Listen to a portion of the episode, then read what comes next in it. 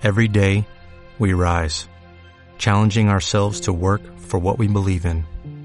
At U.S. Border Patrol, protecting our borders is more than a job, it's a calling. Agents answer the call, working together to keep our country and communities safe. If you're ready for a new mission, join U.S. Border Patrol and go beyond. Learn more at cbp.gov/careers. Entre Podcast, capítulo 66.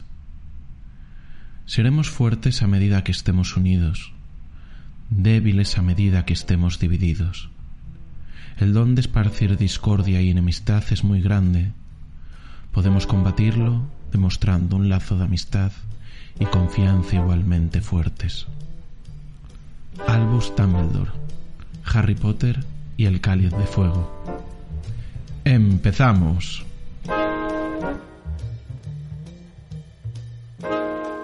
Bienvenidos a Entre Podcast, donde cada semana dos amigos se sientan a hablar sobre podcast. Yo soy Edu Garriga Yo, Telmocillero. y juntos os invitamos a participar en la conversación. Se lo damos en 3, 2, 1. Telmo, buenos días, ¿cómo estás? Muy buenos días, Edu. Pues la verdad es que bien, además con esa, eh, esa cuenta atrás que me acabas de hacer, que lamentablemente nuestros eh, oyentes no podrán disfrutar, ese 3-2-1 tal cual lo has dicho, para empezar a grabar, pues ya me, me ha puesto casi como que los pelos de punta, ¿no? Parecías ¿Has identificado la referencia? de un auténtico MC. De hecho, no es la primera vez que lo haces. No es la primera vez. que Efectivamente, es que he estado otra vez viendo batallas de gallos y se me ha vuelto a enganchar el y se lo damos en 3, 2, 1. haces. Sí, sí, sí. O sea, estás, Ahí estoy con las batallas de gallo. Yo, fíjate, debe de hacer como fácilmente 12 años que no veo ni una sola batalla de gallo. Han evolucionado mucho, ¿eh? ¿Sí? Buh. Ahora debe de ser Ahora todo un son- espectáculo. Sí, de hecho, una de- uno de los ejercicios que estuve haciendo fue ese, comparar, no, no, no formalmente, pero sí mirar a ver los como los más clásicos o los no los primeros, los que tal vez escuchabas tú. Es que fue porque Bennett se retiraba. Cuidado que no soy para nada un experto, o sea, ahora aquí va a parecer que tal, pero bueno, sé quién es Bennett, sé quién es Gazir, que me parece increíble también. Y los, los ves rapear, los escuchas rapear a ellos y ves como llenan, o sea, todas sus barras están llenas de contenido. Y luego escuchas al, al gordito ese niño rata, no sé si se llama Force o unos como más antiguos, incluso Asesino, que es una bestia, pero no llenan tanto su contenido, sino que se dedican a construir una frase que les lleve al punchline, que es lo que realmente, en lo que realmente son buenos, ¿no?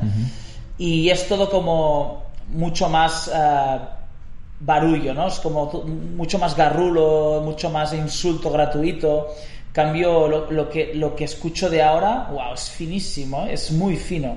Y sigue sigue insultando, sigue habiendo beef, pero mucho mucho más fino, mucho más fino. En fin, eh, ¿cómo estás? Te. Eh, cuando, cuando vayamos a terminar, envíame un link o algo. Quizás sea, sea el momento de investigar de nuevo en, en este mundo, ¿no? Y al menos saber de, qué estás hablando, porque ahora mismo yo estaba completamente desconectado, descolgado. Pues bien, tenemos un día fantástico, la verdad, hace solecito. Aquí ya estamos en ese punto del año que a partir de las 7 de la tarde la cosa ya enfría bastante. Ya mm, estás que si el portalón lo mantienes abierto, que si lo cierras, que si... Bueno, un, un poquito muy propio del otoño, que es esa época en la cual ya no es verano, pero tampoco es invierno, y que te genera un poquito de capacidad, o sea, de activación de la capacidad de activación, o sea, de activación de la capacidad de adaptación. Pero bien, la verdad es que sí, porque luego te, con- te comentaré mi escucha de los dos podcasts en los cuales vamos a basar nuestra conversación de hoy no han sido tan productivas como podrían ser, pero lo dejamos para después. ¿Cómo estás tú? ¿Cómo te encuentras? Vale, ya veo que voy a tener que tirar del, voy a tener que tirar del carro hoy, así que vamos, vamos a, a tener que hacer mucho relleno, como, como los, como los freestylers de antaño, mucho relleno, Y punchline. buen punchline final y adiós. sí. Es decir, ya, Pues- ya dirías que ya casi pueden coger hasta el minuto 50, ¿no? Sí, sí. E incluso si, te- si me apuras, alguna, re- alguna reciclada, ¿eh? O sea, hablar de cosas que ya, que ya hayamos hablado. No, a ver, eh, estoy bien. Recién competido, mi, mi regreso más o menos a, a la arena, aunque fuera en un formato por equipos de cuatro personas, nada menos, que todo el que haya competido sabe que sí se puede encontrar ah, escenarios en los que por equipos te canses igual que individual, pero básicamente deberían tienes que estar sincronizándote todo el rato con alguien o utilizando el gusano. Entonces, las así como cuando vas individual, evidentemente siempre estás siempre estás trabajando por equipos, no siempre estás trabajando. Y es una buena manera de competir, la verdad. Me exige muy poco, sobre todo a nivel de entrenamientos, a nivel de, de disciplina a la hora de, de permanecer entrenando. Y no me he notado especialmente mal. eh, tampoco, evidentemente, no estoy ni voy a estar nunca como estuve en su día. Pero con ganas de volver a hacer alguna de estas, ¿sabes? Como yo entreno, hago mi happy athlete, que tengo muchas ganas de volver a hacerla porque con, con la puta competición llevaba como como cuatro o cinco, cinco semanas sin hacer nada de Happy Athlete, solo crossfit de competición. Ah, y realmente no me, no me sienta bien cuando, cuando ha- has probado, has hecho muchos experimentos, incluso a nivel de nutrición, ahora te contaré. ah, tienes como una muy buena relación con tu cuerpo. Yo considero que tengo una muy buena relación con mi cuerpo. Él me respeta mucho en lesiones, yo le respeto mucho a él, le mimo mucho, le cuido mucho. Siento que, que se está que no, que no le está sentando bien lo que estamos haciendo, ¿no? Me noto muy, muy inflamado, incluso de barriga, no me noto, no me noto del todo bien, a niveles de estrés fatal, cortisol, que insisto, es todo subjetivo, no tengo ninguna prueba, pero esta semana seguramente entrenaré muy poco y ya me propuse en, su momento hacer, intentar entre 3 y 4 días de ayuno, también para darle un, un respiro al sistema digestivo que, que ha estado trabajando más de lo habitual y más de lo que a mí me gusta que trabaje estos días. Y nada, con ganas de, eso, de ir manteniéndome, ir haciendo mi happy athlete, ir haciendo mi, mi entreno habitual y si se tercia una por equipos, se me han ocurrido ideas, una de las cuales te la acabo de comentar, que es hacer una competi del Moedu, de alguna forma. Me gustaría también hacer una competición los hermanos Garriga, también estaría bien, Carla Chete Edu. No sé, tengo algunas cositas así y ya veremos, mantenerme en forma y volver a, a entrenar Happy Athlete que me apetece mucho. Y nada, ahí está un poco el resumen de mi situación. Llevo ahora mismo, también te digo, treinta y tantas horas sin comer, todavía no es mucho, pero bueno, ya empieza a notarse la, la, la falta de, de energía, la verdad. Pues a lo mejor se abre una pequeña puerta a la oportunidad de hacer una competición por equipos de tres, porque es un formato muy poco utilizado el de los equipos de tres y los hermanos Garriga lo harían espectacularmente bien.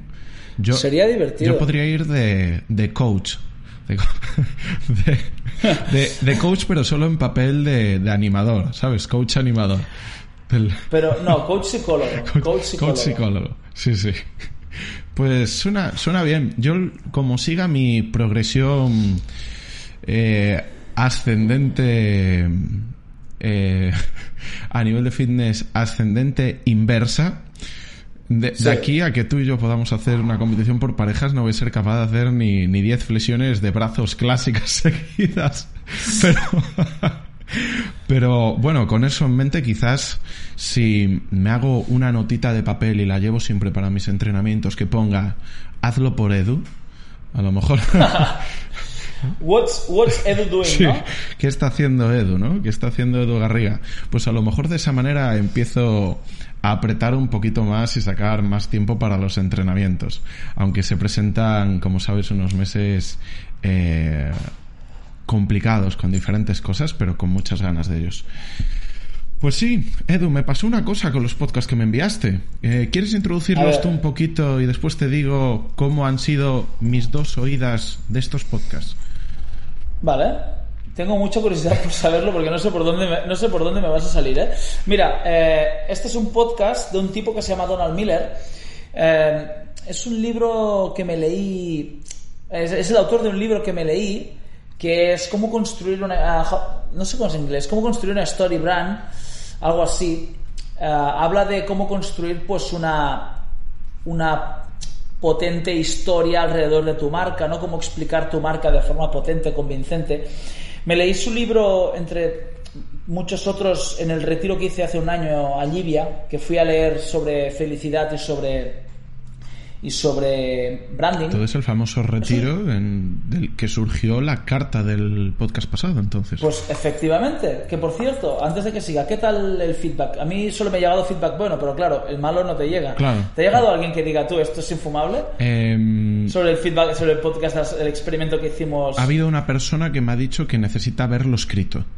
Que necesita. Que, que le cuesta seguir un poquito la, la línea hablada. Eso sí que me lo ha dicho. Pero fuera. Es posible. Pero fuera. Yo mientras, perdona, mientras me lo decías, también lo, o sea, mientras lo grabábamos, también lo pensaba. Que es un formato que, que se, se aprecia mucho mejor escrito. Sí, sí, sin duda alguna. Por ahora sí, feedback positivo. La verdad es que sería fantástico que nos escribieran, hombre, más feedback positivo si lo hay, pero también feedback negativo. Eh, fundamental porque es de donde realmente surge la capacidad de modificar o tanto, por un lado, puedes estimarlo como un feedback que te interesa recibir para mejorar y otro que agradeces mucho el recibirlo, pero por la razón que sea, ¿no? Lo, desestimas porque no va orientado por ahí. Pues oye, lo que hablábamos el otro día. Es, eh, sería muy sencillo eh, hacer una historia y de esa historia terminar con un par de frases, conceptos sueltos y sería mucho más fácil de leer, de escuchar, de tal, pero bueno, no era un poquito lo que buscábamos. Pero bueno, famoso retiro de Jivia, perdona que te interrumpiese. Siempre estamos a tiempo de trufar De trufar, de trufar. nuestro libro, de trufar nuestro libro de, de historietas, ¿por qué no inventadas sobre personajes que, que, que- que ejemplifiquen lo que, lo que estás diciendo, ¿no? Si lo hacemos un poco más comercial. Pero eso ya, eso ya será el editor que, quien lo diga, es. si el libro le falta algo de comercialidad. A ver, eh, sí, leí este libro de Donald Miller y caí en su podcast que, que ha avanzado mucho desde entonces. De hecho, el podcast ya ni tan siquiera se llama como el libro, pero todavía tiene los capítulos primeros eh, en los que cada capítulo habla sobre uno de los... O sea, cada episodio del podcast habla sobre uno de los capítulos del libro. Es como construir una, un- una marca potente en siete pasos, ¿no? Un poco el libro. Y, y le pasé a Telmo los dos primeros, ¿vale? Lo que me interesó, que también por ahí podemos tirar un poco, es que el, el- el libro, la teoría que expone es tratar a tu marca como, como si fuera una película casi, ¿no? O sea, hay, hay un, una narrativa detrás muy parecida a la que podríamos encontrar en, en el viaje del héroe, por ejemplo, ¿no? Que es un- una estructura narrativa muy clásica de la que podemos hablar también. Luego hay otra que te puedo buscar mientras tú hablas, que es la que se utiliza en ah, esa serie que, de dibujos animados que Ricky Morty. Hay otro, otra estructura narrativa muy parecida. Son maneras de contar historias que aparte se han demostrado eficaces, o sea, antropológicamente eficaces. Y lo que hace Donald Miller es coger un poco la, la teoría social y psicológica que hay alrededor de explicar historias y cómo aplicarla a tu marca, ¿no? Y lo hace con siete pasos. El personaje, el problema, el guía, el plan, eh, la llamada a la acción, bueno, siete, siete pasos, ¿no? Y lo- los dos capítulos del podcast suyo que te pasé, pues son los dos primeros pasos, diría, ¿no? El personaje y el problema. Y ahora aquí viene cuando tú me dices qué te sucedió con los podcasts. Pues, por un lado, ahora mismo me encuentro muy tranquilo viendo que controlas muy bien eh, los, los siete pasos y nos los vas a poder desgranar a la perfección. Porque no es que haya. No, no es que me los haya puesto una vez, es que me los he llegado a poner dos. Una, me quedé dormido escuchándolos. ¿Cuál? ¿El primero o el No, segundo? no, con los dos. Me quedé con los dos. O sea, Vale. me puse uno. Son, además, para el para que entremos todos en contexto, son dos podcasts de 30 minutos, en los cuales, Sí. además, los cinco primeros son como de introducción. Después viene una persona que habla del primer, segundo paso, un invitado, por así decir.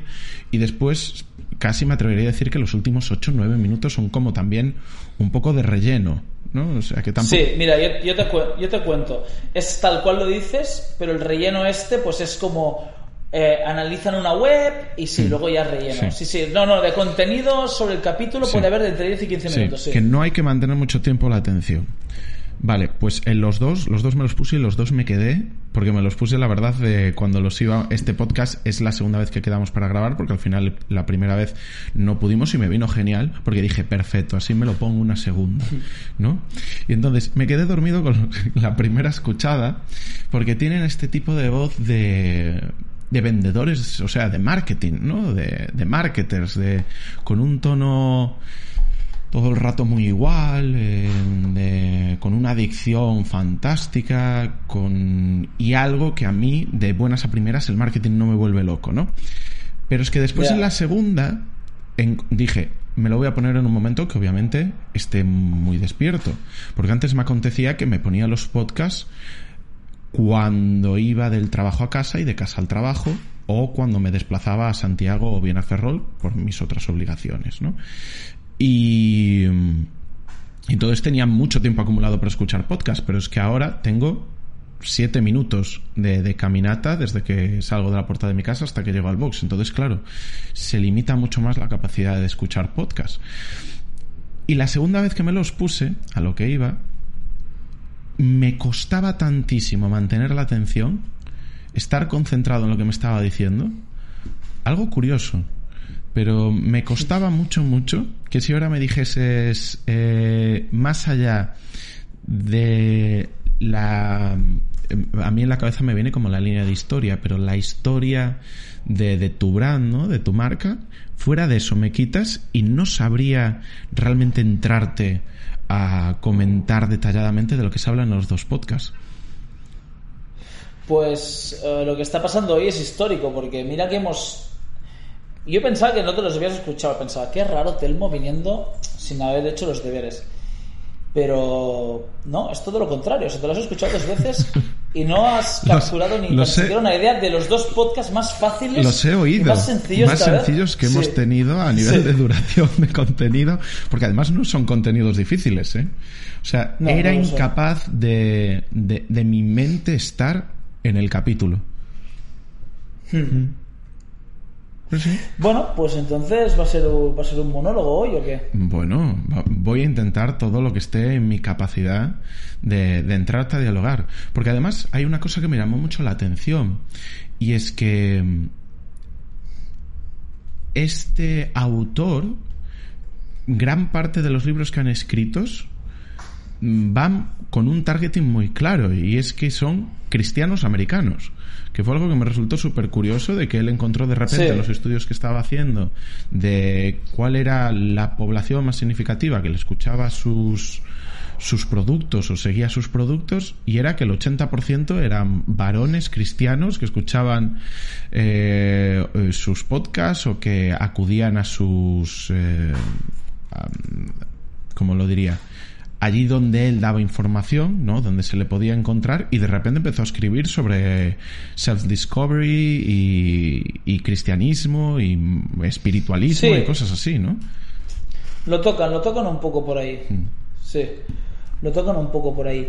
A ver, he encontrado ya la, la, otra referencia así de storytelling, que es el, el círculo de Dan Harmon. A ver si es así. El, Story Circle de Dan Harmon. Dan Harmon es guionista de, de, como he dicho, Ricky Morty, ¿no? Y lo que hace Donald Miller, pues es coger esta teoría, ¿no? Sobre el storytelling. Bueno, no nos olvidemos, esto creo que ya lo he explicado en algún entre podcast, pero lo voy a, a repetir porque voy a dar por hecho que que no tienen por qué saberlo nuestros oyentes, ni tienen por qué haberse escuchado todos los entre podcasts. La manera de explicar historias, por eso me cabreo cuando veo una historia mal contada, porque no, yo no sé lo suficiente como para contar una buena historia, pero sí sé lo suficiente como para identificarla, ¿no? Y me, me cabrea mucho cuando veo Tenet, por ejemplo, en la cual sí he hablado mucho. Ah, parece ser que hay una manera, o sea, los seres humanos como animales sociales que somos y que nos hemos diferenciado de las otras especies precisamente por nuestra capacidad de contar historias, ¿vale? Por nuestra capacidad de crear mitos en torno a los cuales nos podemos unir y contra los cuales podemos luchar, ¿vale? Y eso y ahí vamos un poco a, a Harari con su Homo sapiens, ¿no? Que dice que el, el hombre es hombre porque hizo gossip, ¿no? Dice algo así, que empezó a chismorrear y el chismorreo le ayudó a construir una sociedad en torno a unas ideas que no existían.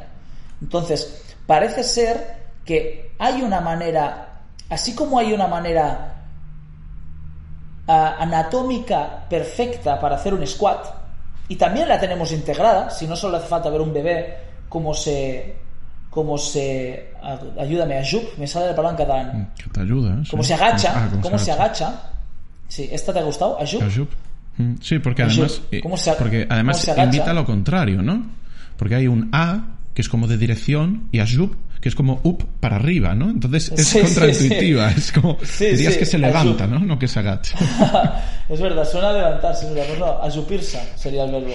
Ayupir. Pues eh, como hay una manera correcta de hacer una sentadilla y casi biológica, existe una manera de contar historias también casi biológica, ¿no? Y eso lo estudió Joseph Campbell, que, que es an- antropólogo, diría, que hace tiempo, años, quiero decir décadas, sacó un libro que no es un libro sobre guion, pero es un libro que todo guionista se debe haber leído, que es El héroe de las mil caras. ¿vale? Y ese héroe de las mil caras es un libro en el que estructura, después de cuidado, haber escuchado y analizado todos los cuentos que encontró de todas las civilizaciones habidas y por haber separadas por años, miles de años y miles de kilómetros, vio que todas, vio que se podía extraer una fórmula, una estructura que hacía esas historias mucho más memorables. Y ese es el, el camino del héroe. Ese, ese, héroe- ese libro de las mil, ese libro que habla del héroe de las mil caras nos explica el camino del héroe que tiene 17 pasos que se pueden simplificar creo que a 12 o a 13 que son el, el camino del héroe del cual emanan muchísimas y muchísimas y muchísimas películas y que hacen que la película sea memorable y que te mantenga atento porque la historia te está resultando interesante. Entonces, lo que hace Donald Miller es coger esa estructura y aplicarla al marketing, digamos, o al, o al branding. Sí. Eh, Es que además, mm, mm, hasta tal punto es importante la narrativa de que las primeras maneras que teníamos los seres humanos de explicar la naturaleza y de explicar el mundo que nos rodeaba era a través de los mitos. Y los mitos no dejan de ser un proceso de antropo- antropomorficación, por así decir, ¿no? ¡Epa! de, de las historias a través de, de dioses y historias en las cuales pues se explican. Y tanto es así que, por ejemplo, un ejemplo eh, puede ser aquel de por qué existe el arco iris. Pues la historia del Antiguo Testamento, después de que todos fuésemos castigados por Yahvé y hubiese el diluvio universal y, y el arca de Noé finalmente pudiesen bajar los animales y los pocos que quedaban vivos, ¿no? Dios le dijo, mira, ahí está el arco iris para que siempre os acordéis de que no debéis de volver a portaros mal, ¿no? De que no debéis de ser de nuevo pecaminosos, de que no debéis de olvidar quién es Yahvé y cuál es el tipo de relación que tenemos. Y eso ha sucedido tanto, ha sucedido tanto en las religiones precristianas como en todas las que han estado contemporáneas o han ido apareciendo con el tiempo. Porque de otra manera, si no es a través de la narración, la explicación no tiene calado. ¿Por qué existe el arco iris? Ah, porque hay colores en el cielo pues no nos dice absolutamente nada. Pero a falta de esas explicaciones científicas, que es lo que de hecho le ha dado a la palabra mito su significado actual, que un mito es algo que es falso, ¿no? Eh, pues se, explicaban las cosas y que tenían un gran valor en pos de darle un sentido a, a nuestra vida y al mundo que nos rodeaba. Luego hay otra estructura. Este libro sí me lo leí en su día, que es el. Lo digo porque hay otro, otro melón que abrir aquí, que es el libro de Blake Snyder, eh, Salve al gato, Salvar al gato, Save the, eh, Save the Cat. Mm, no lo conozco eso. ¿Vale? Eh, es un libro, este sí que es un libro puro sobre guion, sobre cómo escribir guiones de películas, ¿vale? Y lo digo esto porque ahora estoy mirando a ver si encuentro algún ejemplo de, de círculo de Dan Harmon, ¿vale? Pero es curioso, el otro día estás viendo, estás viendo ah, el juego del calamar. Ostras, eh, aún no lo he empezado, pero está todo el mundo con el juego del calamar. Es la primera Sí. vez que me pasa en mucho tiempo que realmente tengo la sensación de que todo el mundo está viendo una serie. Porque es, Sí, es- sí. está siendo, ¿sabes? Ese eso que había con los que era lo que se comentaba alrededor, ¿no? Pues me está pasando con Sí. el juego del calamar. Todo el mundo saca el juego del calamar en todas las Pero conversaciones. hay una diferencia, hay una diferencia abismal entre la época de Lost y la época del juego del calamar, que es que ahora la serie está colgada entera. Así que es una carrera contra el tiempo, porque todo el mundo tiene la serie entera ya colgada. En Lost te iban sacando un capítulo por semana y pues lo mirabas uno o dos días tarde, pero no pasaba nada. Ahora, cada día que pasa, cada vez que abro Twitter, es, es una amenaza de bomba. Claro. Cada vez que hablo con alguien de esa serie es una amenaza. O sea, estoy viendo la serie en tres semanas, que es algo que no he mirado una serie en tres semanas desde hacía años. Para, para acabarla ya, para, para que no. Ayer casi me la destripan. Ayer una chica en clase dijo, estaba claro que al final... Y me puse a gritar ahí en medio como loco. No, no, Digo, no. pero ¿a quién se le ocurre? ¿A quién se le ocurre? O sea, ¿cuántas series has visto tú? Que es la primera serie que ves en tu vida. ¿Cómo, cómo Un poquito de responsabilidad, claro. Claro. Un poquito de ¿Cómo responsabilidad. empiezas una frase diciendo, estaba claro que al final... Guau, pero me puse a gritar como si estuviera poseído, ¿eh? En fin. Lo Imagino lo que, esta persona decía- no tiene acceso ya a C27, ya, hasta que... no, no, evidentemente ha quedado, ha quedado ba- baneada hasta que me acabe la serie.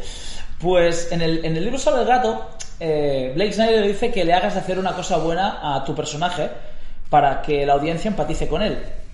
Y es en, en, en el primer capítulo de. de ah, nunca cómo es, que le llamo Calamardo yo a la serie. Del juego del calamar. Eh, nos pintan un protagonista todavía mucho antes de entrar en el juego. Nos presentan el protagonista, o lo que parece que será el protagonista. Luego tengo mis sospechas, pero bueno, nos presentan el protagonista. Perdedor, ah, ludópata, desastre como padre, ah, ¿vale? Pero claro, tiene que tener buen fondo, ¿no? ¿Y qué, ¿Y qué le hacen hacer? Porque aparte ese gato nunca aparece otra vez, ¿eh? El tipo vuelve a su casa con pescado, se encuentra un, gato pequeñito por la calle y le da un poco de su pescado, ¿no? Es una aplicación li- literal, literal, de salvar al gato. O sea, salvar al gato no significa que tengas que salvar a un gato. Haz de hacer a tu personaje algo bueno para que empaticen con él, para que genere empatía, ¿no? Y nos presentan un tipo que es detestable a todos los niveles, pero que es bueno, al final es bueno, es una buena persona porque acaba de darle, joder, acaba de dar su comida a un gato callejero, ¿no? Y sí, es un desastre, es un irresponsable, eh, eh, le gusta el juego, es un mal padre, se olvida del cumple de su hija, todo, pero es buena persona, ¿no? Y es una aplicación literal y directa de salvar al gato. Y me hizo mucha gracia porque yo supongo que las referencias es un guiño claro, ¿no? A salvar el gato. Pero bueno, volviendo al, al entrepodcast y a Donald Miller, que veo que hoy voy a tenerte que salvar el culo, voy a tener que salvar a Telmo. A mí me estaba dando mucho juego esto, ¿eh? Me estaba... Me estaba Sí, que- ¿Querías, ¿querías tirar algo del gato? ¿Querías tirar algo del gato? No, podría decir, por ejemplo, hay una serie que es, eh, a mi parecer, es, es terrible como, como planteamiento, como serie, pues es un poquito mediocre, pero es que a mayores el argumento es la de un... Es que no sabría ni cómo decirlo, ¿no? Pero una persona a la cual no querrías encontrarte jamás en tu vida, que es la serie de You. Yo no sé si, si, si la conoces o no. No la conozco. Que, cuál es, que, claro, intentan justificar a través de, del amor que siente o la obsesión que siente por la por la figura femenina, ¿no? Pues todos los actos atroces que comete para con todo el mundo, ¿no? Asesinando a gente, torturando, etcétera, que es como coger la noción de Dexter pero sin tanta sutileza ni tanto interés, ¿no? Y ya van por la tercera temporada que me salió el otro día anunciado y digo, madre de Dios, qué pasada. Pero Van claro, sumando. como, como en el fondo ama, ¿no? Como en el fondo tiene capacidad de sentir algo lo más remotamente, eh, por muy remotamente que sea parecido a esa noción del amor, pues oye, quizás no sea tan malo, ¿no? Quizás eh, merezca que le pasen cosas buenas. Y es lo que se utiliza en, en prácticamente todas las series. Y después iba a decir Así como curiosidad que no estoy viendo el juego del calamar, pero estamos viendo una que a mí me hace mucha gracia, que sí que es una serie también surcoreana, hablando de la ola surcoreana, ¿eh? Esto es una pasada, o sea, está dominando el mundo entero. Que es la de It's Okay to Not Be Okay que es un dramedy de esto, sí, y la verdad es que está muy bien de, lo pones y es muy, muy curioso, muy curioso. Bueno, hablando de, Corea del Sur ah, dominando el mundo, ya está, tenemos que empezar a hablar del K-pop como tendencia mundial, más allá de los BTS. Hombre, pero es que, a ver. Más allá de los BTS. Sí, sí, a ver, BTS obviamente es, es incomparable a nada más.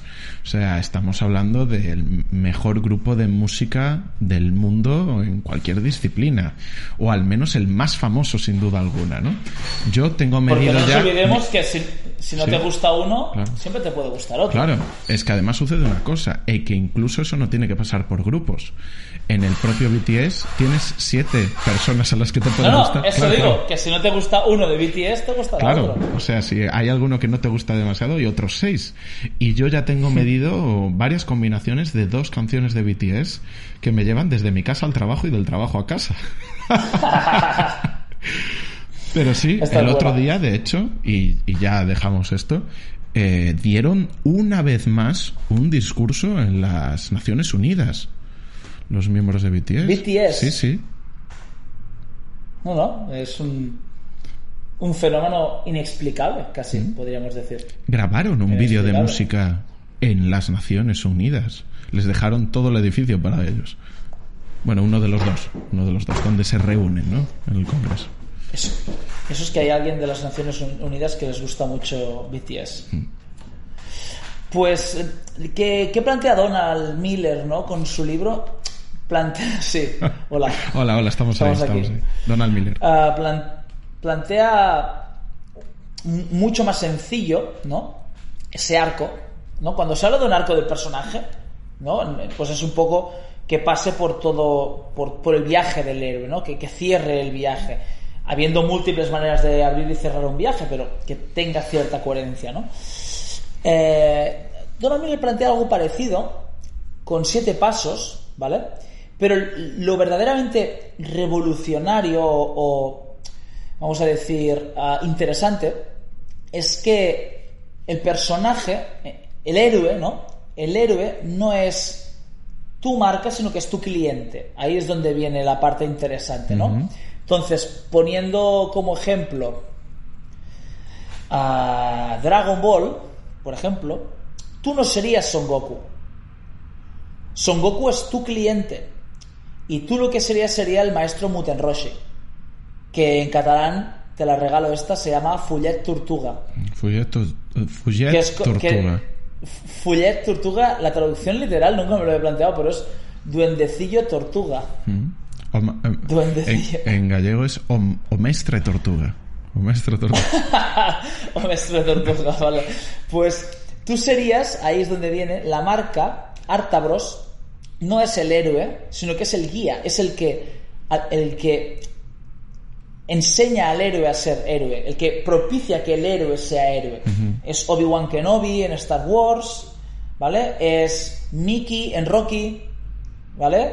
Es Omestra Tortuga en Dragon Ball. Y este, este, es el cambio de paradigma. Y a partir de aquí, pues tienes el personaje que es tu cliente, que tiene un problema, que en caso, por ejemplo, de Artabros sería quiere mejorar su calidad de vida, quiere perder peso, quiere ser más feliz, eh, quiere desestresarse del curro, tiene un problema. O maestre o maestra tortuga o telmo cillero conocen la solución y son el guía, punto 3, que es decir, eh, efectivamente, tienes un plan, oye, mira qué clases tengo, este es mi man, este es, esto es lo que yo te voy a, a través de por donde yo te voy a guiar, ¿vale? Tienes un call to action, ¿no? Emprendes el camino con tu héroe, a ver, el sexto punto sería evitar fracasar, ¿vale? Intentar evitar o dibujar un escenario en el que no fracase, para eso está el guía, ¿vale? Y al final, evidentemente, triunfar, ¿no? Pero siempre poniendo el foco en el cliente, no en la empresa, ¿no? La empresa entra, sale, desaparece, se desvanece y el foco se pone siempre en el usuario del producto. ¿No? Evidentemente es un, es un hilo mucho más sencillo que el de una película, por razones obvias, pero me resultó interesante y tú, te lo disparé porque creía también que a partir de este podcast podíamos hablar de, de cine, podíamos hablar de literatura, que es algo que también me interesa a mí siempre mencionar cosas, como por ejemplo que he visto Dune también últimamente. Y, y bueno, que tenía ganas de, de hablar del tema este. Esto lo, pillaste, ¿no? Este, este, cambio de paradigma de poner el foco en el cliente, no en la hmm. marca, ¿la, la, pillaste o qué? Sí, sí. Sí, eso sí que me quedé con, con esa historia. Eh, estaba em, pensando justamente que es el mismo paradigma pero como muy bien has dicho, es el cambio del punto de atención. Pero al mismo tiempo que cambias el punto de atención, realmente cambia completamente la historia. Porque eh, que sea el mismo paradigma, si cambias el punto en el cual se focaliza, mm, da un juego muy interesante. ¿Tú has llegado a aplicar eh, de alguna manera la lectura de este paradigma, de este libro, en alguna faceta? Bueno, es que este, libro en concreto, Storybrand, uh, o How to Build a, Storybrand, creo que es el libro, solo tiene uh, aplicaciones, son aplicaciones prácticas al marketing y a la comunicación, ¿eh? no, no, no puedes aplicarlo a otras facetas. Pero, por ejemplo, se me ocurre que muchas veces cuando comunicamos, como que queremos... Es como querer enseñar lo grande que la tienes todo el rato cuando en realidad tienes que enseñar lo que has conseguido, ¿no? Y que el protagonista sea la persona que lo ha conseguido, lo ha logrado gracias a ti. Uh, sí, estamos intentando trabajar con testimonios también ahora, mm. más recientemente, ¿no? Gente que narre su experiencia en 77 Feet, más allá de decir, mira qué buenos somos, sino mira esta persona lo que ha logrado, ¿no? Gracias a su trabajo y un poco a nuestra ayuda. Mm. No, no, te puedo decir que, que, tenga más aplicaciones que las puramente marketingianas, que para eso está el libro. ¿Por qué me lo preguntabas? No, justamente, y fíjate, el ejemplo que sale de, de, los testimonios, ¿no? que son muy interesantes, es una herramienta que quizás deberíamos de utilizar más, pero que justamente no lo hacemos muchas veces porque no nos sentimos cómodos con el hecho de testimoniar por parte de una, que una persona testimonia, comparte una vivencia suya personal y después las compartimos de una manera pública, ¿no?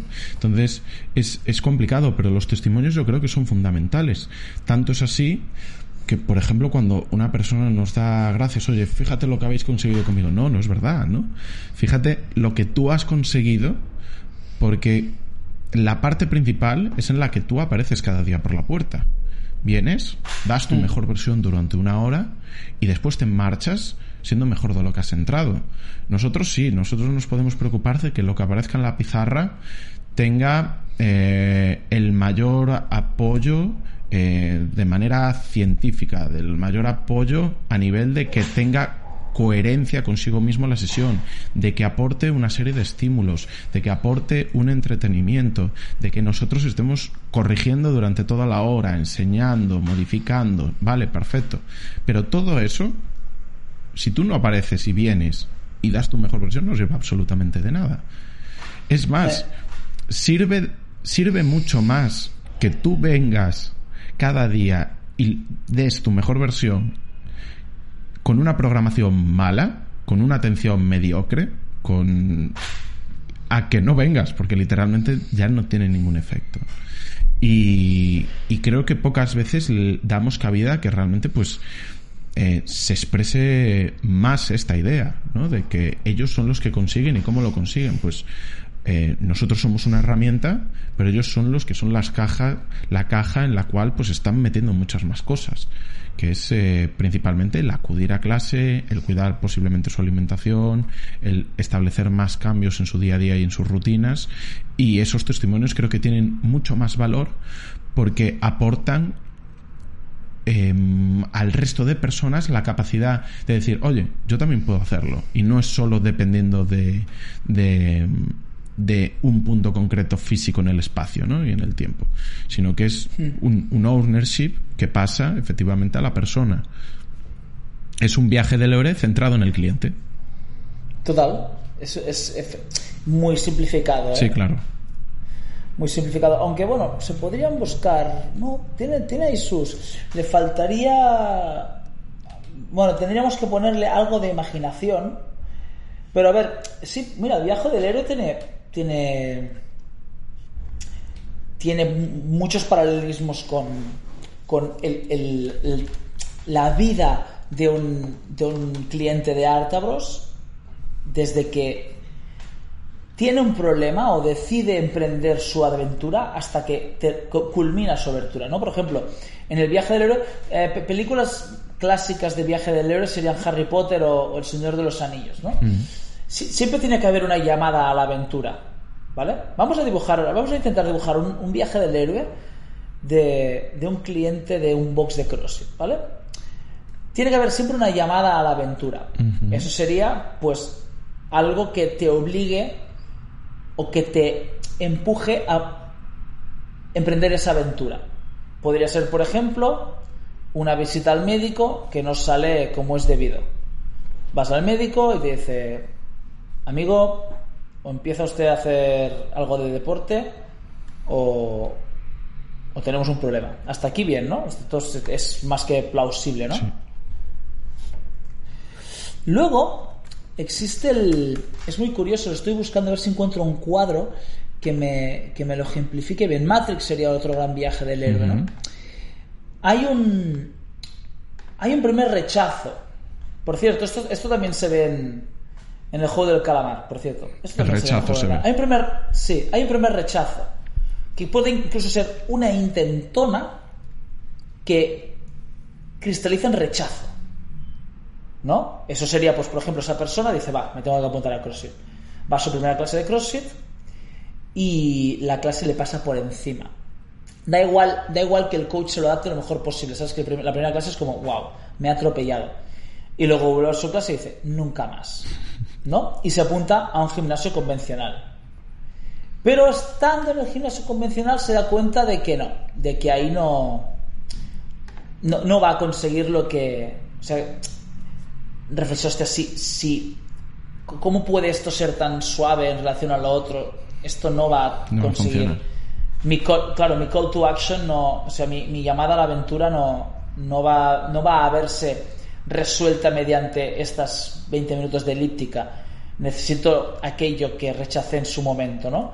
Y finalmente accede a, a, a, pa- a pasar el threshold, el umbral, en el que va a entrar en un mundo de fantasía, en un mundo que no conoce, ¿vale?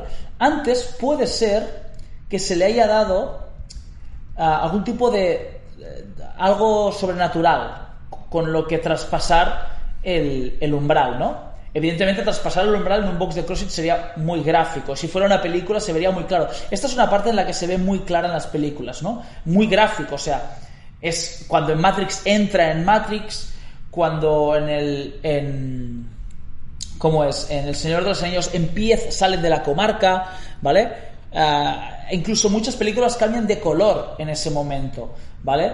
¿Cómo es esa en Coco ah, entran en el mundo en el más allá? Es muy muy claro este, este paso, ¿no? En un box de CrossFit pues sería el cliente se apunta a hacer CrossFit, ¿no? Ya está, ya ha pasado del mundo ordinario que es el mundo de ganchitos, doritos, sofás y Netflix, entra ya definitivamente al mundo extraordinario, al mundo, como, como es que tienen varios nombres, ¿eh? pero bueno, del mundo ordinario al mundo extraordinario, ¿no? Que es ya, ya estoy dentro del box de CrossFit, después de mi primer rechazo, ya formo parte de este, y tengo lo que me han dado para sobrevivir aquí dentro, que sería, por ejemplo, magnesio, ¿no? Te dan tu primera piedra de magnesio, con esto vas a vivir esta aventura, ¿no? Y en el, en el calamar es ya también definitivo, vale, ya están dentro del juego del calamar y aquí, de aquí ya no van a salir. O, o van a salir muertos, ¿vale? Hasta aquí, ¿qué tal el, Muy bien. el Hero's Journey? ¿Quieres Muy aportar algo? Pues fíjate, estaba pensando ahora mientras te escuchaba que en cierta manera cuando estamos hablando de esa situación de contemplación, ¿no? Y de puesta, de activación de los recursos para la puesta a la acción, me recuerda muchísimo a lo que es el modelo transteórico del cambio, que es un, Ah, sí, ¿no? Vale. Sí, que es, Dale, dale. que es un modelo que diseñaron en su momento Prochaska y, y Di Clemente, en el cual eh, se presenta, por así decir, un modelo en el que hay cinco fases para el cambio, ¿no? En el que se establece un cambio. Una por un lado, que es eh, en la de precontemplación, es decir, generalmente cuando no estamos eh, no tenemos claro si existe un problema o no. Pero de repente, como tú decías, pues vas al médico y te dice, mira, aquí hay, hay ciertas cosas que no están bien, esta vida sedentaria no te está sentando muy bien, deberías de hacer otra cosa, ¿no? Que es hasta ese momento a lo mejor has podido estar pensando eso de, bueno, pues eh, en algún momento me moriré, ¿no? De algo hay que morir, esa expresión Sí. de, de algo hay que morir. La contemplación sería ese momento en el que dices, vale, em, quizás debería de apuntarme a un gimnasio, empezar a comer bien, pero, uff, qué pereza, eh, es que además es que este me quedaba lejos, este tal, ¿no? Es decir, empieza a haber un poquito una toma de conciencia del problema y empiezas a plantearte posibles opciones. Y ahí es cuando viene la preparación, que es, oh, mira, está 77 ahí, eh, en Blanes, además he visto que tienen otro centro academy, quedan como a 300 metros el uno del otro, ahí tienen diferentes clases, pues quizás sí que sea el, el momento de ir a probar. Y ahí es cuando pues eh, pasas a la acción. Y en esa acción después ya depende de si eres capaz de mantener esa, esa intensidad inicial, ¿no? O sea, intensidad basal de estar activado para hacer una nueva rutina y se establece la rutina. O sea que tenemos también nuestro propio viaje del héroe en, en psicología, ¿no? Sí, hombre, por supuesto. Es que además que hay más, más propio de la psicología que la misma antropología. Y el cambio, Claro. si algo es el cambio, por un lado, es intrínsecamente propio de todas las partes de la naturaleza, desde la roca hasta objetos eh, vivientes, ¿no? O animales, que quiere decir que somos en- que estamos en movimiento, que nos movemos. Los animalia, que estamos en movimiento, orgánicos, que también vamos cambiando. No hay nada más propio del mundo que, que el cambio. Me he dejado una cosa. Que puede venir, cuidado, puede su- suceder antes de entrar en el mundo extraordinario o después. Pero en algún momento debe conocer al mentor, que ahí es donde entra nuestro guía, CrossFit Ártabros, ¿no? que es el momento en el que esa persona empieza a hacer clases, está el mocillero, cual Yoda, esperándole, y va a ser su mentor, va a ser su guía, va a ser la persona que coja a, a este cliente y le, le convierta en héroe. ¿Vale? Fíjate que aquí ya volvemos, aquí sí hay mucha similitud con Donald Miller, ¿eh? Y aquí empiezan ya, pues, la aventura. Aquí es donde empieza la aventura. Tenemos a nuestro protagonista con una. con un objetivo muy claro y con un mentor que le va a guiar, que le va a convertir en.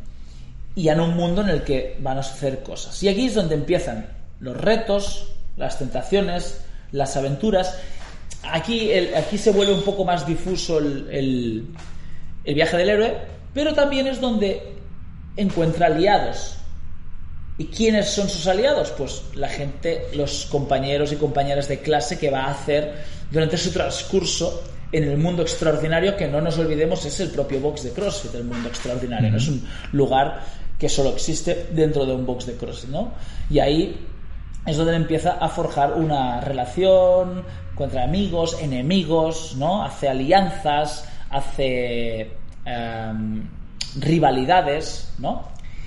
Y tenemos un momento de inflexión en el que el protagonista debe, y aquí es donde se me escapa el paralelismo con CrossFit, debe de alguna forma morir y resucitar. Y no tiene por qué ser literal. Esa muerte y resu- resucitación no tiene por qué ser literal, pero sí que de alguna forma tiene que desprenderse ya definitivamente de su antiguo personaje, el personaje que solía ser antes de la llamada a la acción, el, personaje que era al principio de la historia, debe suceder algo que pase, que deje de ser Walter White para pasar a ser Heisenberg ya definitivamente, ¿no? Y ahí es donde no sé cómo establecer esto dentro de un box de crossing, ¿no? Pongamos esa persona que entra porque luego va a tener que superar la prueba otra vez, ¿no? Pongamos que es una persona que era incapaz de subir unas escaleras sin cansarse, ¿no? Y eso es, eso es su call to action, ¿no? Tengo que hacer algo.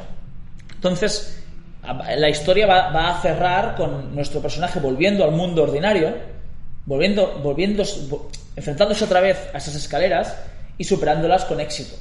Pero antes tiene que haber un punto de inflexión, tiene que haber un momento en el que deje ese, ese individuo y se convierta en otro. Y eso es donde en el, en el CrossFit no, no, se me, no se me ocurre cómo puede dejar ese personaje atrás. Mm. ¿Se te ocurre algo a ti, Telmo? Se me ocurre una cosa, pero que no es. Que, por ejemplo, claro, un, un punto muy importante es cuando una persona deja de fumar y ya no vuelve a fumar nunca más. ¿no? Es como un acto muy indicativo de que ha dejado atrás algo que dominaba su vida. Porque para las personas que no fumamos, quizás suena un poco exagerado decirlo, pero si lo vemos desde fuera, o sea, hay veces que es un cigarrillo cada cinco minutos, ¿no? O sea, estamos hmm. hablando de algo que extrapola a diferentes facetas de la vida del individuo, porque ya no es solo el acto de fumar, es lo que implica y sus olores y su compañía, ¿no? Su, su halo del fumador, ¿no? Y, y, de repente dejar eso atrás y volverte una persona libre de eso que te acompañaba, pues hombre, puede ser eh, un momento en el cual pues ya esos últimos retazos de tu antiguo ser queda queda queda atrás, pero no no se no quedaría perfectamente reflejado en, esa muerte y resurrección del héroe que de hecho en, un ejemplo como en el del juego de calamar, que digo, aún no he visto ni cinco minutos, ¿no? Pero que empieza, bueno, tengo tantas cosas malas, pero tengo buen fondo, ¿no? Porque le doy mi comida al gato, puede ser ese sacrificio último que es el dar tu vida, ¿no? Eh, cuando la muerte es certera, das tu vida por otro de los personajes que participan en la serie. Y después puede ser... Ese es un sacrificio, este es un sacrificio clásico, pero mm. no debes morir al final. Claro, era, lo que... Si el héroe tiene que cerrar el Era lo que iba. La muerte es certera, es decir, en ese momento la muerte, no existe la opción de no morir y te entregas, pero después te, te terminas salvando. Por, por, la razón que sea, ¿no? y es como la, la, redención última, que es entregado a aquello que es lo, lo más valioso que tienes, que es tu propia vida, aunque al final no la hayas entregado de facto, pero tú la has entregado. Han cambiado las circunstancias. Sí. Por ejemplo, en Matrix es muy evidente también el momento en el que deja de ser sí. Neo o el señor Smith, o como le llamen, para pasar a ser el elegido, ¿no? Hay momentos donde es muy claro cuando, y, y, después de pasar muchas pruebas, muchos entrenos, Matrix es clarísima además. Pues ahí tendríamos ya nuestro personaje con sus aliados, sus enemigos, su mundo extraordinario y tal, enfrentándose finalmente al último desafío, que sería esa escalera, superándola y volviendo al mundo ordinario. ¿Qué, sucedería? ¿Qué ¿Cuál es el, de, toda esta metáfora que hemos construido para explicar el libro de Donald Miller y un poco? Que me, está gustando, ¿eh? me está gustando el, ejercicio. Que no lo había hecho nunca ese ejercicio. Ah, ¿Cuál es el problema? Que en las historias realmente lo, que aprendes por el camino no, no permanece, no, no, se olvida, no, no es caduco. Sin embargo, todos sabemos que tu estado de forma sí lo es. Entonces, realmente el círculo de, del cliente de un gimnasio no debe cerrarse nunca porque si o sea, no, no se puede terminar. En el momento en el que se termina empiezas a perder estado de forma, salud y seguramente felicidad. Entonces ese es el problema, ese es el, único punto que no sería ah, transferible, ¿no? que tú no puedes ya cerrar el círculo, vale, estas escaleras ya las sé subir, hasta aquí mi viaje, vuelvo mucho más sabio, vuelvo mucho más fuerte, vuelvo mucho más rico, porque esa sabiduría, esa fuerza, esa riqueza se va a perder si no la sigues cultivando. Me gusta que estés haciendo este ejercicio. ¿Sí? ¿Por qué? Pues porque me gusta eh, escuchar cómo lo vas desarrollando y con, con, el ejemplo de CrossFit, ¿no? Aparte de que la historia del héroe siempre tiene, ya expresa su potencia cuando resulta que es agradable de escuchar, incluso cuando se teoriza sobre la misma. O sea, es, es el, el, el viaje, la transformación. Si te fijas, prácticamente todo lo que propone el marketing es un cambio hacia algo mejor es un viaje. Es un, es un paso a algo más. Es, siempre nos están vendiendo eh, el pelo que siempre hemos querido tener. El, el, estado físico que siempre hemos querido tener, la casa siempre soñada, el monovolumen para nuestra familia soñada, ¿no? Es como hmm. todo siempre reclama nuestros deseos para realizar ese viaje es que encontraríamos casi en todas las películas buenas algún tipo de viaje del héroe, a veces mucho más simplificado, otras mucho más evidente. Y las mejores películas, tío, son las que lo tienen súper evidente, o sea, las disfrutas como un puto crío, tío. ¿Tú has visto... Ah, qué buena es, qué divertida. Una que está en Netflix también, que no daba un duro por ella. Amor, monstruos, algo así. Voy a buscarla. Mm, no, no la vi. ¿O se llaman muy diferentes? Love, Love, and, Love and Monsters. No, no la vi. A ver. Sí, Amor y Monstruos. Sí. Oh, qué buena, tío, divertidísima. Divertidísima, te lo juro. Y es un viaje del héroe canónico. O sea, de pe a pa. Mm. Y te lo pasas en grande, tío. He pensado, a ver, a ver este a ver esta castaña que me voy a comer ahora. Y no, no, no, te lo pasas en grande. Es que las historias bien, bien, explicadas, luego, luego no son ni tan... O sea, son previsibles, pero ¿y qué? O sea, ¿qué, qué es lo bueno de un drop en, un, en, una, en una canción de, de EDM o de techno? El techno tiene menos drop, ¿no? Pero, o, o un breakdown en una canción de metalcore. Lo bueno no es que no te lo esperes lo bueno es que te lo estás esperando y, lo estás viendo venir y tienes cada vez más ganas de que caiga. Y cuando cae el drop, eso explota y la gente está esperándolo para ponerse todos a, saltar y a bailar. Y eso es lo mismo, tú sabes que el protagonista tiene que ganar y va a ganar y que al final va a salir su aliado y le va a ayudar. Pero es precisamente esta, la anticipación de que sabes que va a suceder algo que sucede y es como, va, sí, por fin, ¿sabes? No tiene por qué ser sorprendente. Lo que tiene que ser es bien construido, para que, porque cuando una cosa es sorprendente, ¿sabes qué? Te sorprende solo una vez. Entonces, la segunda vez que lo ves, ya no te, ya no te sorprende y pierde todo su, todo su empaque, todo su punch. Sí. Mira, aquí tienes tu punchline. Aquí tienes el punchline. Aquí no tienes el punchline. Porque de hecho. En cambio, sí, ah, perdón. No, no, el, el, ejemplo del drop y del breakdown es perfecto.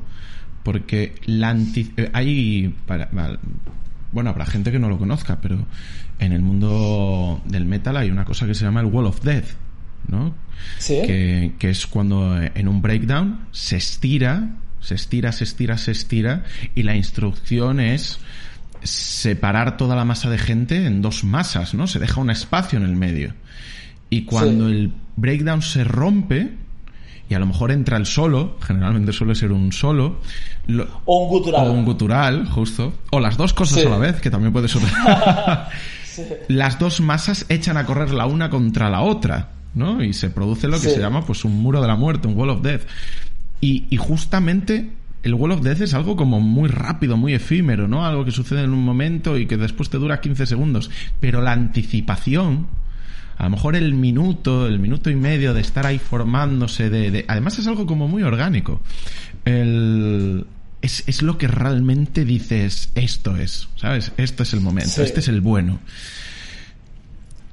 Si no habéis visto nunca un Wall of Death, os recomiendo que googleéis Wall of Death en en Google. Que, po- que, por cierto, ya hay Wall of Death en, en conciertos de hip hop, ¿eh? ¿En Ya serio? se estira Sí. Wall of Death. ¿Esto Sí, sí? Para que la gente que, que no lo sepa imaginar, un Wall of Death sería como una batalla en, en Braveheart de los ingleses contra los escoceses corriendo los unos contra los otros para matarse. Eso es un Wall of Death. Mm. Y ahora ya evidentemente ya hay miles de vídeos de Wall of Death. Te, que te voy a contar un se secreto. Fíjate, te voy a contar un secreto. Y hay un vídeo en YouTube en el que salgo yo haciendo un ¿Sí? Wall of Death. Y ahí lo dejo. Y, y no vas a decir qué vídeo. No, Ah, pero, a lo mejor- te lo- pero te lo enseñaré. Este Te sería, este sería un gran punchline. Ese es el Este gran pu- punchline. Ese es el este gran es el punchline. punchline que todo el mundo está esperando. Ahí queda. Ahí queda. Vale. A- te lo enseñaré quizás si te portas bien. Vale, vale. Sí, sí. Voy, a- voy a, creo que hoy me he portado muy bien. ¿eh, Hoy te has portado muy bien. La verdad es que creo que cualquier persona que haya llegado hasta este momento sabe que todo el peso de este podcast ha estado sobre tus hombros y que lo has hecho fantásticamente bien. Yo por momentos decía, este chico está realizando su propio viaje del héroe en este podcast de una hora. Y eso me llevaba a pensar incluso en las diferencias entre el viaje del héroe de Harry Potter y, y El Señor de los Anillos.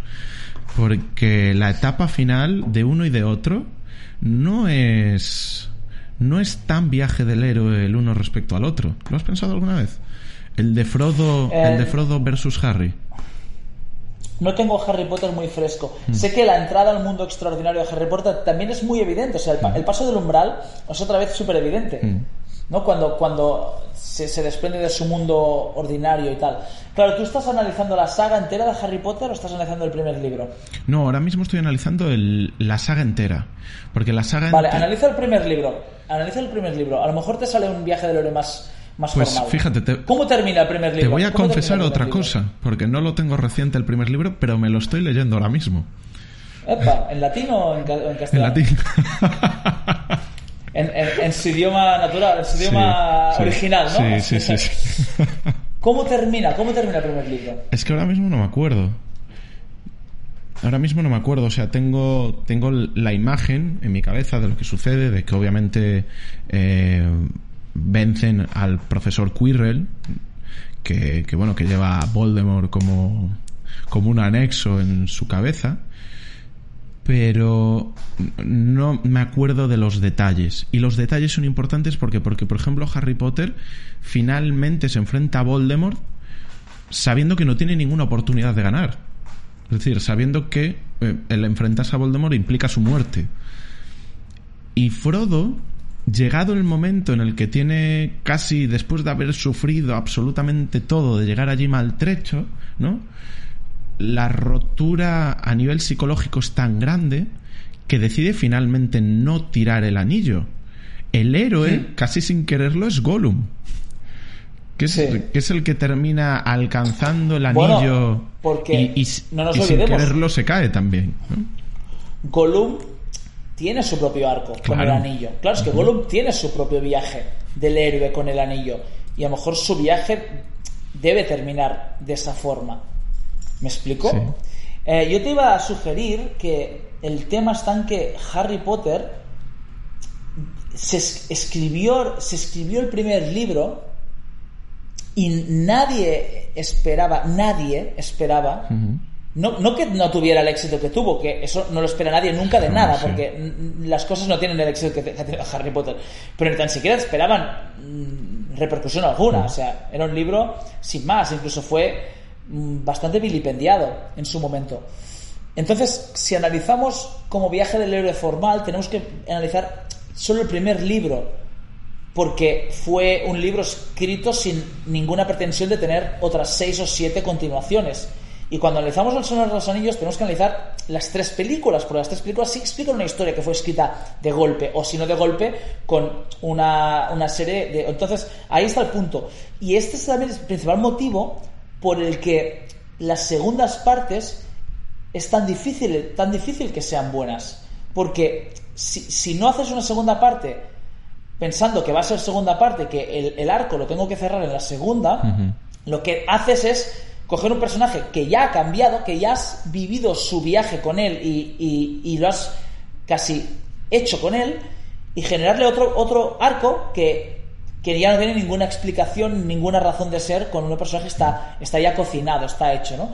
No sé si es el caso de Harry Potter, porque como te digo, no tengo las películas frescas, pero estoy seguro que la primera, él, mediante la, la batalla con este tipo que tiene a Voldemort en la cabeza, adquiere algún tipo de habilidad o cierra de alguna forma, vale, ya eres mago, ahora ya puedo considerarme mago, o, utiliza algún tipo de truco que ha estado intentando toda la película y no le ha salido hasta el final, algo que como que le acredita como mago y que tal vez vuelve a su casa del mundo ordinario o algo así, vuelve a coger el tren, seguro que termina de alguna forma parecida. Pues eh, cuando... Tú, tú al final no te habías leído el primero, no te lo leíste. No, no, todavía no. Tengo el tuyo y el de otro Sí, oyente cierto. esperando. Oye, pues podemos Esperando. hacer el, el- el trabajo en común. Yo lo acabo de empezar este fin de semana. ¿eh? Pero yo en castellano y en catalán, que tengo ambos, voy a ir seguramente más rápido que tú. Muy posiblemente. Muy posiblemente. Va, puede- se puede hacer el ejercicio. Se puede hacer el ejercicio. Puede- vamos, vamos viendo al menos. Vemos cuánto nos lleva el primer capítulo. Es que tú te lo vas a leer de un tirón, es que no vas a poder parar. Sí. Yo ya hago el ejercicio de leérmelo por tercera, cuarta vez, yo creo. No, cuarta vez creo que sería ya. Pero Ostras. claro. ¿Y no te acuerdas de cómo termina? No me acuerdo, es que es el- la, la última vez lo leí hace muchos años. O sea, me acuerdo perfectamente cómo termina porque lo, lo acabo de describir, pero no me acuerdo. Él siempre al final termina marchándose además de nuevo a, a casa de sus tíos, los cuales eh, pues le niegan absolutamente siempre lo que es, ¿no? Lo aborrecen. Sí. Entonces siempre se abre ese marco que- de que independientemente de lo que ha vivido en el mundo extraordinario, tiene que volver a un mundo ordinario en el cual es casi su enemigo. Y sin el casi.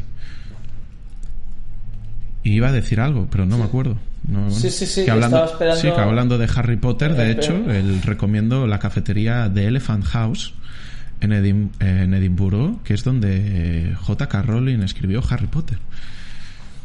Nadie, cuando iba por sus tés y sus cafés, nadie se imaginaba que saldría el primer Harry Potter y después los, los otros seis. Y ahora con este punchline de Telmo, yo creo que podemos dar el entre podcast por concluido, por ¿no? concluido, yo creo que sí. Anticipamos los de lo de la semana que viene, todavía no, ¿no? Por si acaso. Sí, no, por si acaso no anticipamos. Además, viene. Entre podcast va a tener un par de semanas moviditas, me parece a mí. ¿Y no quieres anticipar o sí? No, no anticipamos. No, ¿O sí? ¿Tú quieres anticipar? No, no, no. Vale. Yo, yo soy muy de, de la vieja Yo soy muy. Yo en este caso me Yo gusta no mucho ser prudente. Sí, sí, sí. Correcto. Prudencia, prudencia. Tranquilitas. Tranquilitas. Tranquilitas. so, sofrosine, Oye. Sí. Ha quedado un, un entre podcast bien, ¿eh?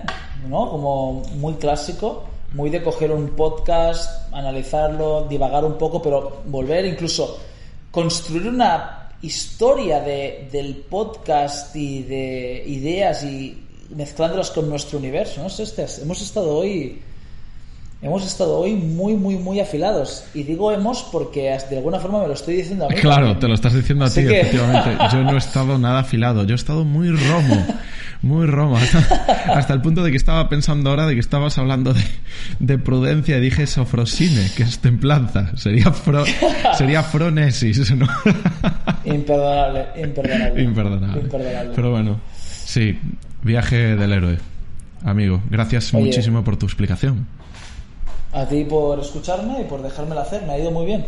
La he, podi- la he podido formular, la he podido formular, la he podido construir, tío. Muy bien. Y por cierto, no te lo he dicho, lo digo aquí en antena. Eh, tengo hoy mi primera mentoría de filosofía. ¿Te acuerdas que te dije que dijiste. quería estudiar filosofía, pero luego dije, "Pero es que no me apunta a la web ni loco porque me van a hacer estudiar mierdas que no me interesan, ya he pasado por aquí mil veces y toda este, esta divagación que tuve en relación al sistema educativo, Sí. etcétera. Pues contacté con un estudiante de filosofía y al final puede que hagamos ya de alguna forma. Hoy quedamos para ver si es, es, es eficaz el método y si, podí- y si, si él se ve capaz para llevar como la especie de proto estudiante de filosofía y un plan de estudios más o menos bien ordenado y que me interese y que pueda ser útil y que pueda ser aplicable a la vida Y hoy tengo ya mi primera mentoría, así que ya te O sea, contaré vas a hacer a la filosofía lo que hace Kim Kardashian con el derecho, que es lo que se conoce como reading the law, ¿no? Que es un método de aprendizaje de la abogacía sin ser abogado. ¿Hace, esto Kardashian? Sí, lo vi el otro día en la que además era como la primera vez que veía, no no sabía ni que era ella. El, ¿La en un programa de espaldas, no solo? de De espaldas. no, no la había visto a secas. había- ¿Sabes, sabes que había visto más la, famosa cara, ¿no? portada, sé que es Sí. mm, famosa por múltiples razones. El- No, solo por una. el- Solo por una razón. y, mm, y vi el programa de David Letterman, el de Bien. My Next Guest, eh, no sé, algo se llama, My Next Guest creo que es. Pues sí, lo, lo vi y habla de eso. Sí. Bueno, ¿De qué? ¿De qué? ¿De qué? ¿De qué? de, de que está haciendo lo que se llama Reading the Law, que, O sea, se lee la ley. es, que, que por- es, por que es un tipo de formación que hay, que no llegas a ser abogado, pero que aprendes sobre abogacía, ¿no? Es como algo así. de Ah, hecho, su padre fue el, el abogado que defendió a, a O.J. Simpson. Eh, ¿Sí? Y que la absolvió. Y que lo absolvió. Consiguió que lo absolviese. Muy bien, Sí. Muy bien. El bueno de Kardashian. Uno de Kardashian. Sí, señor. Pues nada, no, no podemos ya más punchlines, ¿eh, Telmo? Estamos ya agotando los punchlines voy para cerrar. Nos los guardamos. Sí, guárdate alguno para la semana que viene. Hecho. Oye, muchísimas gracias a todos los que habéis escuchado hasta aquí. Espero que hayáis disfrutado de Edu y del viaje del héroe en el que nos ha transportado. Y, y nada, os esperamos para la siguiente. Un abrazo muy fuerte a todo el mundo. Un abraciño. Adiós. Chao. chao.